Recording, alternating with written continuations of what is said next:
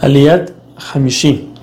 La Torah nos dice la ley de una persona que fue contratada para cosechar en el campo de otra persona. Mientras él trabaja, él puede comer de las frutas que están en los árboles. Solamente lo único que no puede hacer es meterlo en su maleta y llevarse a su casa. Puede comer mientras trabaja.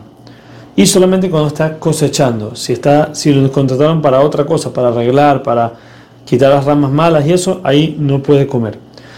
Después tenemos la ley de una persona que se casa y por ver que su esposa no se está comportando como una mujer tiene que comportarse, está haciendo cosas malas, entonces tiene permiso, no solo eso, tiene una misión de divorciarla porque esta mujer no le va a hacer bien a su casa.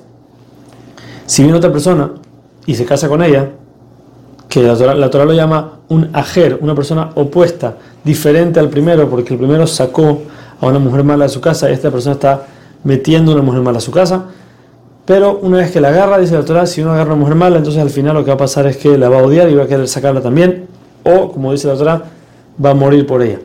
Pero el punto es, lo que la Torah nos quiere enseñar ahorita eh, específicamente es decirnos que si el la segunda persona que se casó con ella la divorcia también, el primero ya no puede casarse con ella. Al ser que ella se casó con otro, no puede regresar con él mismo.